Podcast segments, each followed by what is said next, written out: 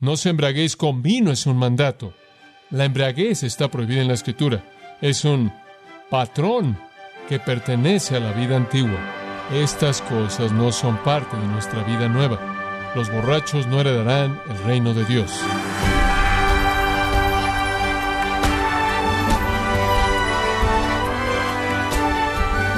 Gracias, estimado oyente, por acompañarnos en su programa Gracias a vosotros con el pastor John MacArthur. Si bien no encontramos en las Escrituras un mandamiento prohibiendo el consumo del alcohol, hoy John MacArthur nos va a ayudar a considerar ciertas preguntas relacionadas con el mismo, como por ejemplo, ¿cuáles son los posibles peligros del alcohol? ¿Cuáles son los beneficios potenciales? y qué es lo que la Biblia enseña acerca del alcohol y la vida que pone en ebriedad a las personas. Estamos en la serie Viviendo en el Espíritu, aquí en gracia a vosotros. Efesios 5:18 dice, No os embraguéis con vino, en lo cual hay disolución, antes bien, sed llenos del Espíritu. Nos presenta el tema de la bebida. Y debido a que no ha habido tantas, tantas preguntas acerca de esta área tan importante, que muchos de ustedes han preguntado, ¿está bien? ¿Debe un cristiano tomar bebidas alcohólicas que enseña la Biblia y demás? Que decidimos detenernos aquí y compartir algunos pensamientos acerca de eso. No os embraguéis con vino, en lo cual hay disolución. Antes bien, sed llenos del Espíritu. Este es un mandato directo en contra de la embriaguez. El Espíritu de Dios está diciendo que no debemos embriagarnos.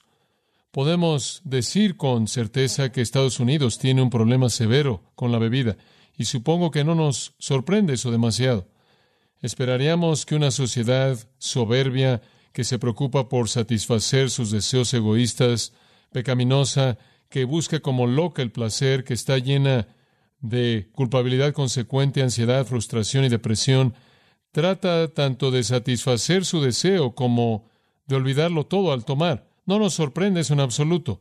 Pero lo que podría ser un poco más extraño es el hecho de que cristianos que, por la definición de nuestro Señor, son mansos, abnegados, que han sido absolutamente perdonados, consolados por el Espíritu Santo, llenos del gozo del Señor, busquen su consuelo y su gozo en una botella.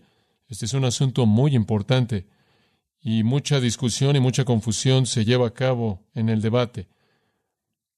Algunas personas dicen que un cristiano no debe beber en absoluto, en absolutamente inapropiado, es está prohibido, está mal, es pecado. Otros dicen, sí, un cristiano puede beber en moderación, está bien, especialmente debido a que la Biblia indica que el pueblo de Dios tomó vino y si lo haces en moderación, está bien. He estado con cristianos en este país, en Europa, Latinoamérica y otros lugares algunos que tomaban y otros que no. Algunos van a cenar y piensan en ordenar primero el vino y después piensan en la cena y otros no piensan en ordenar vino. He estado con personas en diferentes campos misioneros que me dicen que me quede en tal lugar porque el vino era mejor ahí. Y por otro lado, he estado con personas en un campo misionero en una sociedad misionera por muchos, muchos años y nunca han consumido en absoluto vino. No parece ser un problema si está usted aquí geográficamente o en algún otro lugar, pero sí hay muchos sentimientos encontrados acerca de lo que está bien. Se me han acercado personas y me dicen, ¿cuándo vas a predicar en contra de la bebida? Y han habido personas que me dicen, no vas a predicar en contra de la bebida, ¿o sí? Yo diría, bueno, ven y descúbrelo. Sé que hay mucha preocupación y lo último que quiero hacer es hacer que todo el mundo se sienta culpable y lo último que quiero hacer es hacerlo pensar que si bebe o no bebe es un símbolo y emblema de su espiritualidad. La espiritualidad es lo que usted es. Ahora recuerde esto, que en nuestro último estudio de Efesios 5:18 le dijimos que la bebida es usada en contraste aquí con la llenura del Espíritu Santo, porque no era tanto algo social lo que Pablo está viendo como lo era teológico. Claro, la gente en esa sociedad, así como en esta sociedad y en cualquier otra sociedad alrededor del mundo, a lo largo de la historia del mundo, bebe para olvidar sus problemas, bebe para inducir el gozo, bebe para inducir algún sentido de consuelo. Es verdad que había un elemento social en esto, pero lo que Pablo tiene en mente va mucho más allá de eso y es teológico. Como puede ver, el vino era usado para inducir la embriaguez en las religiones paganas, en la adoración de dioses paganos, por parte de los griegos y los romanos, para inducir lo que pensaban que era una conciencia religiosa más elevada. Ellos creían que entre más borrachos estaban, más elevado era el nivel de conciencia al que llegaban para tener comunión con sus dioses. Es exactamente lo que Pablo estaba diciendo en 1 Corintios 10, cuando él dijo, no pueden beber la copa de los demonios y la copa del Señor. No pueden ir y beber la copa que los hace embriagarse para tener comunión con los dioses y después venir y tomar la copa de la comunión mediante la cual tienen comunión con Jesucristo.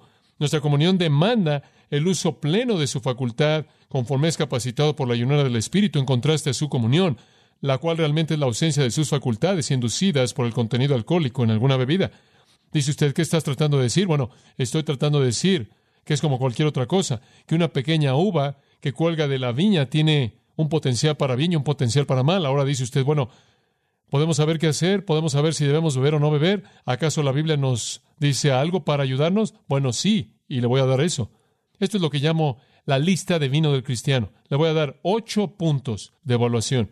Le voy a pedir que haga estas ocho preguntas y tiene que pensarlas conmigo. Y realmente creo en primer lugar que esto le va a ayudar a usted a tomar una decisión. Ahora, permítame decirle esto. La Biblia no prohíbe el tomar vino. La Biblia no dice eso. No dice que el vino está prohibido, pero dice algunas cosas que nos ayudan a saber lo que debemos saber. Número uno. Y esta es la primera pregunta que vino a mi mente. ¿Es lo mismo? ¿Qué quiero decir con eso? ¿Acaso beber en la actualidad es igual que en los tiempos bíblicos? Mejor aún, ¿Acaso el vino en la actualidad es el mismo que en ese entonces? Ahora, la razón por la que hago esta pregunta es porque inevitablemente los cristianos que beben se apoyan mucho en su derecho a beber en base a la Biblia. Dicen, bueno, Jesús bebió, los apóstoles bebieron, tomaron en el Antiguo Testamento, tomaron en el Nuevo Testamento, no puede haber nada malo con esto. Y pensé en eso y pensé, bueno, eso es bueno. Digo, quieren usar una base bíblica. La gente en la Biblia lo hizo, entonces, ¿cuál es el problema? Y debido a que no tenían, dicen, refrigeración en ese entonces, ciertamente estaba fermentado y lo tomaban fermentado y estamos tomando fermentado. ¿Cuál es el problema? Entonces inmediatamente pensé, bueno, me pregunto si el vino en la actualidad es el mismo que era en ese entonces. Y he descubierto cierta información que es fabulosa y se la voy a compartir, así que sígame. Quiero darle algunas palabras para comenzar. Estas son las palabras bíblicas y después las voy a integrar en lo que queremos explicar. ¿Acaso el vino que tomaban el mismo que el nuestro? Si vamos a usar su bebida como la base de nuestra bebida, entonces tienen que ser iguales. Si no lo es, entonces el principio no se considera y vamos a descubrir otro. Muy bien, en primer lugar, la palabra más común en el Nuevo Testamento es oinos, O-I-N-O-S. La palabra griega oinos es una palabra que simplemente se refiere al jugo de las uvas. Es una palabra muy general, es usada de manera muy común y es la palabra normal del Nuevo Testamento para vino. Ahora, el equivalente del Antiguo Testamento para oinos es yayin. Y-A-Y-I-N. Esa es la palabra hebrea. Es usada 141 veces en el Antiguo Testamento y la palabra yayin se refiere, escuche esto, a vino que está mezclado. Muy bien, mezclado. No con otro vino, sino normalmente con agua algunas veces con miel, algunas veces con hierbas y algunas veces con mirra, pero siempre mezclado. Inclusive si estaba mezclado con miel, mirra y hierbas, también podía estar mezclado con agua, entonces tenían varias mezclas. Ahora, yayin, por cierto, significa vino mezclado. Encontré eso en la Enciclopedia Judía 1901. Esa no es una interpretación cristiana. Eso no es simplemente algo que inventamos. Los judíos mismos viendo su propio texto hebreo y examinando su propio uso de las palabras, dicen que yayin significa vino mezclado. Hay dos palabras más que tenemos que considerar. Glaucos, de la cual obtenemos glucosa, la cual es algo así como basado en azúcar. Glaucos significa vino nuevo. Vino nuevo es usado en Hechos 2.13, cuando dijeron de los apóstoles en el día de Pentecostés, están llenos de vino nuevo. Es ese vino fresco, pero observe, todavía está fermentado no se necesitaban muchos días para fermentarlo. E inclusive el vino fresco que acaba de ser extraído de las uvas sin refrigeración se fermentaba rápidamente. Entonces, aunque comparativamente era fresco y no había llegado a su maduración plena, todavía potencialmente era intoxicante. Esa es la razón por la que en Hechos 2.13 dijeron, estos hombres están borrachos con vino nuevo. El hecho de que era vino nuevo no significaba que no intoxicaba. Se fermentaba igual de rápido. Ahora, si usted simplemente lo extraía de la uva y lo tomaba, obviamente no necesariamente estaba fermentado. Pero lo que es llamado gleucos o vino nuevo podía quizás tener unos días, semanas, unos cuantos meses desde que lo exprimieron y todavía estaba fermentándose. Por cierto, la palabra del Antiguo Testamento para eso es tirosh, T-I-R-O-S-H, y tirosh también significa vino nuevo. Entonces, el vino nuevo, tirosh, nuevo vino, glucos, ambos casos podían crear embriaguez. Entonces, el hecho de que era vino nuevo no significaba que no podía pasar. Muy bien, ahora quiero darle otra palabra. Otra palabra que necesita conocer en el Antiguo Testamento es shakar. Y shakar significa bebida fuerte y eso significa no mezclado. La palabra del Nuevo Testamento es siquere y significa no mezclado. Ahora usted tiene tres cosas. Número uno, oinos y yayin son vino mezclado, vino mezclado con agua. Ese es el uso predominante. Y después está gleucos y tirosh. Ese es vino nuevo fresco, el cual, por cierto, también estaba mezclado con agua, hasta donde la historia nos dice. En tercer lugar estaba shakar y siquera, lo cual no estaba mezclado. Vino que sale de la uva, directo de la uva, al vaso y a la boca sin nada en medio. Ahora, en base a estos términos, y quiero darle algunos principios históricos, y todo esto va a llegar a una conclusión y creo que le va a parecer fascinante. Mi conclusión es esta. Le doy la conclusión en primer lugar para que sepa dónde voy. El vino de tiempos bíblicos no necesariamente era lo mismo que el vino que tenemos en la actualidad. El vino que se toma en la actualidad no está mezclado con agua es vino puro. Eso no es el caso con el vino bíblico y le voy a mostrar por qué. En primer lugar, algo del vino de los tiempos bíblicos no causaba ningún embriaguez. Simplemente no estaba fermentado. No intoxicaba en sentido alguno. El profesor Samuel Lee de la Universidad de Cambridge dice esto. Él dice que yayin, esto es el vino mezclado, u oinos, la palabra en el Nuevo Testamento, no se refiere únicamente al licor que intoxica hecho mediante la fermentación, sino que con mayor frecuencia se refiere a una miel o jalea que no intoxica, que es espesa, producida por, escuche esto, mediante la ebullición, mediante hervir, para hacer que se pueda almacenar, lo cual indica que era muy común para ellos tomar aquello que salía de la uva, el vino que salía de la uva, y después servirlo, lo cual causaba la evaporación de todo el líquido, la pérdida de la capacidad de fermentación cuando el líquido se va, y tenían un tipo de pasta que podían almacenar, lo cual colocaban en contenedores. Ahora esto no es diferente de las mujeres que en la actualidad enlatan cosas para preservarlas y preservan esta sustancia espesa como miel. El jugo de uva, por cierto, que quedaba después del proceso de ebullición, no podía fermentarse en esa condición. Era entonces almacenado en pieles para vino nuevo.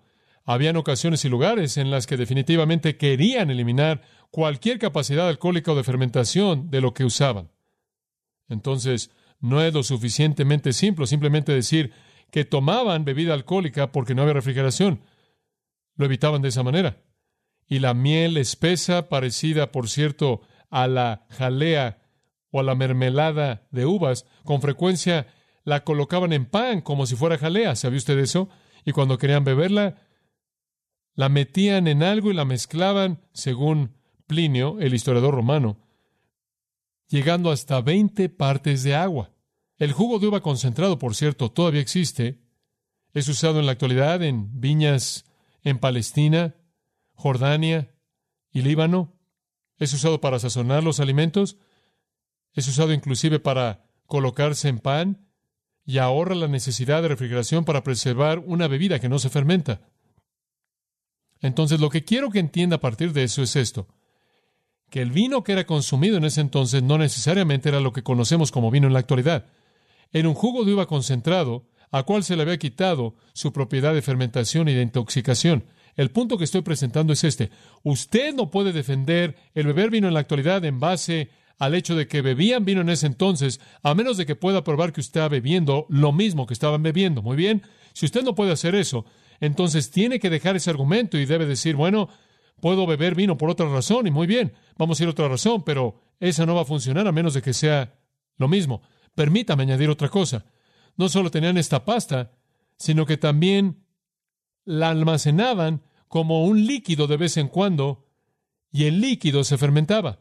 Ahora, según Robert Stein, quien realizó la investigación de esto en 1975 y la publicó en el Cristianismo en la actualidad, solían mantener la forma líquida del vino, lo cual usaban diariamente, y quizás no siempre querían tomar la pasta y mezclarla si no podían, si no tenían el tiempo o fuera cual fuera la razón.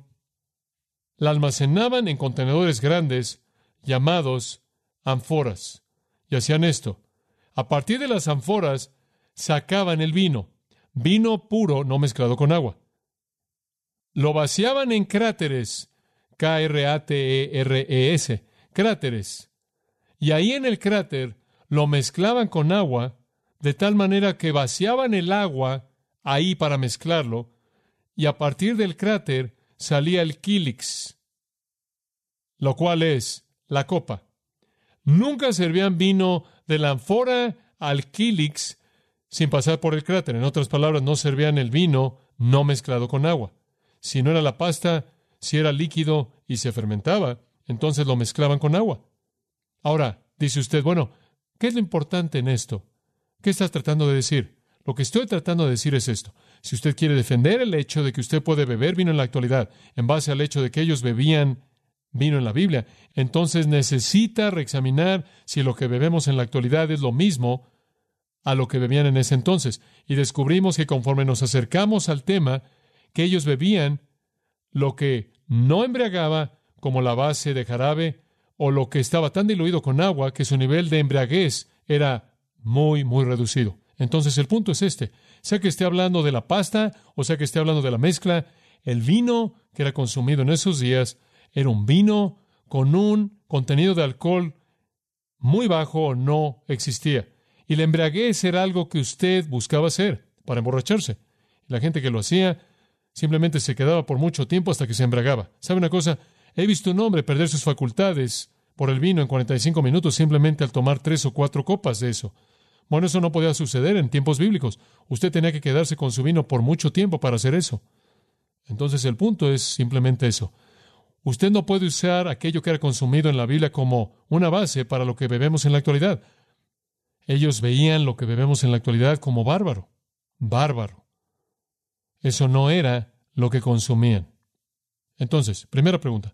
¿Es lo mismo respuesta que? No. Segunda pregunta. ¿Es necesario? ¿Es necesario? Ahora, estoy consciente de que en tiempos bíblicos era en cierta manera necesario beber vino. Y podrían haber tiempos en la actualidad en las que es necesario. Digo, la Biblia no dice que no lo puedes hacer porque la Biblia sabe que hay épocas en la historia, van a haber situaciones en las que no tienes mucha alternativa. Digo, si estuvieras en un país en particular del mundo, en donde es lo único que hay, y estuvieras muriendo de sed y demás, y tienes poca alternativa, entonces vas a aprovechar lo que está disponible. Entonces la Biblia no lo borra y punto.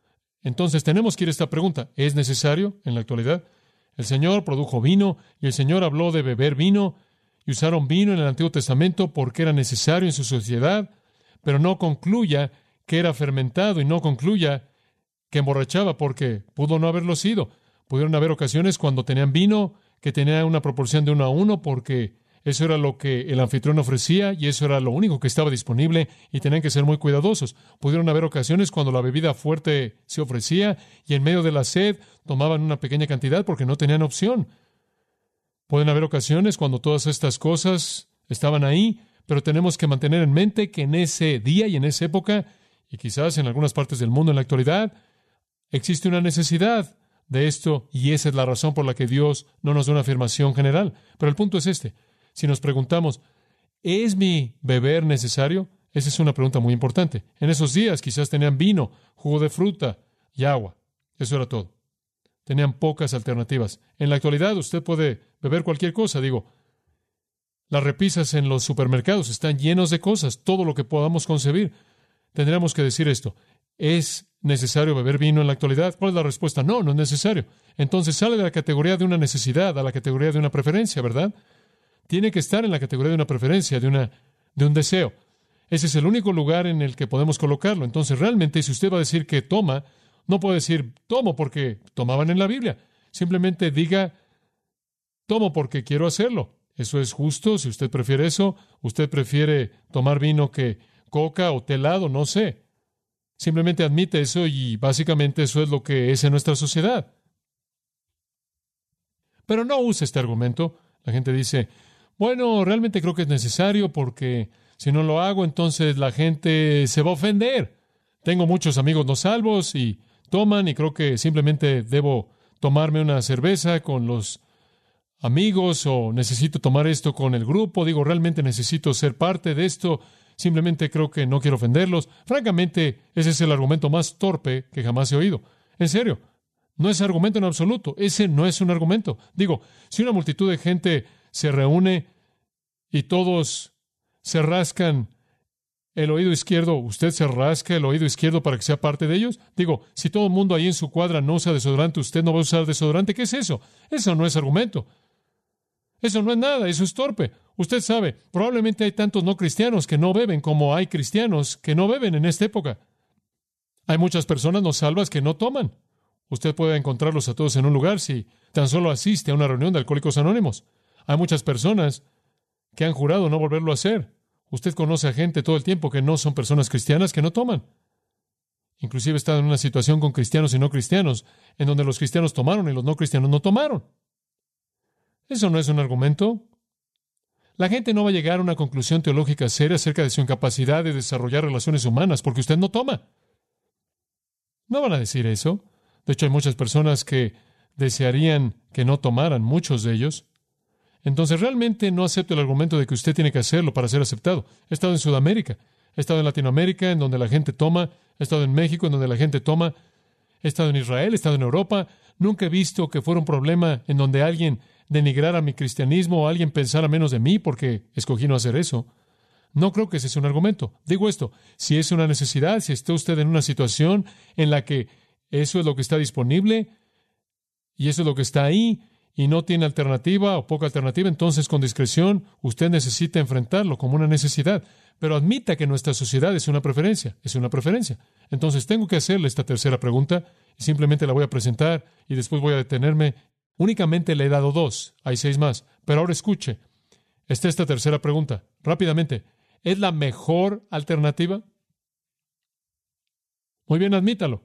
Si usted va a escoger hacerlo, ¿es la mejor alternativa? Dice usted, bueno, es mucho mejor para ti que el café. Es mucho mejor para ti que la Coca-Cola.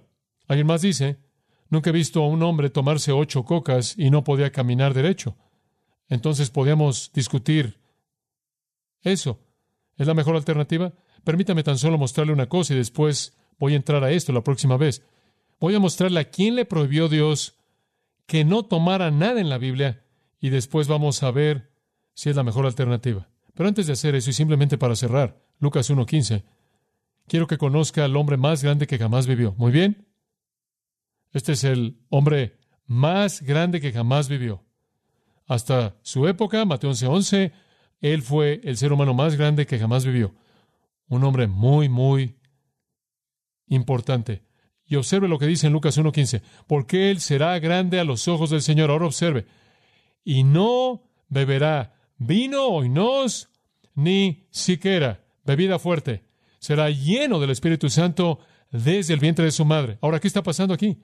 El hombre más grande que jamás vivió era un abstemio. Dios le prohibió tomar una gota. ¿Por qué? Eso es para la próxima vez. Oremos juntos. Padre nuestro, sabemos que es fácil para nosotros evaluar nuestras vidas espirituales en base a cosas que hacer y cosas que no hacer que realmente no importan. Sabemos que tú no has prohibido el tomar vino, sin embargo hay algunas cosas que son claras en la escritura que estamos tratando de ver para ayudarnos a tomar una decisión. Pero Dios, que siempre sepamos que no es la gente que no toma los que son espirituales y la gente que toma no lo es. No es así de simple. Hay otras cosas que considerar. No hacer algo jamás nos hace nada. Lo que somos es lo que importa. Y Señor, en donde quiera que estemos y donde hemos estado en este punto, ayúdanos a verlo como tú lo ves. Ayúdanos a entenderlo como tú lo entiendes. Es tan maravilloso, Señor, que nos has dado tanta verdad para tratar con esto, tantas cosas para protegernos. Sabemos que no solo debemos evitar el pecado, sino que debemos evitar cualquier cosa que inclusive pueda llevarnos a pecar. Entonces ayúdanos, Padre para juzgar de manera apropiada por nosotros mismos lo que quieres que hagamos. Te daremos gracias en el nombre de Cristo. Amén.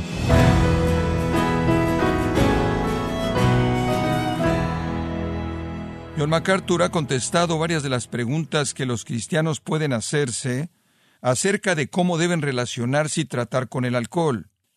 Esto es parte de la serie Viviendo en el Espíritu, aquí en gracia a vosotros. Y quiero recordarle, estimado oyente, que tenemos a su disposición la Biblia de Estudio MacArthur, esta Biblia comentada en la versión Reina Valera 1960, nos ayuda a entender pasajes difíciles con una teología general que incluye las notas de estudio y las notas personales del pastor John MacArthur. Puede adquirirla en nuestra página en gracia.org o en su librería cristiana más cercana. Y también le comento que puede descargar todos los sermones de esta serie Viviendo en el Espíritu, así como todos aquellos que he escuchado en días, semanas o meses anteriores, animándole también a leer artículos relevantes en nuestra sección de blogs en gracia.org.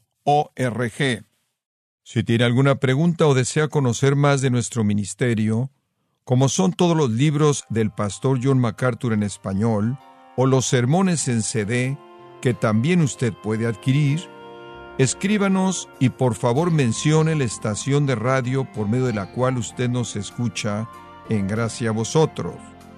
Es importante conocer no solo el país y ciudad de donde usted nos escucha, sino también la radio. Para quienes contactan nuestro ministerio por primera vez, pueden solicitar una copia del mensaje de promoción sin costo alguno, un mensaje por oyente únicamente. Si usted vive en los Estados Unidos o Puerto Rico, escríbanos a Gracia Vosotros, P.O. Box 4000, Panorama City, California 91412. O puede escribirnos a través del siguiente correo electrónico radio arroba Bueno, en nombre de John MacArthur y el personal de este organismo, queremos darle las gracias por su tiempo y sintonía y queremos pedirle que no deje de orar por este ministerio, como también por la estación de radio por la cual usted nos escucha de lunes a viernes.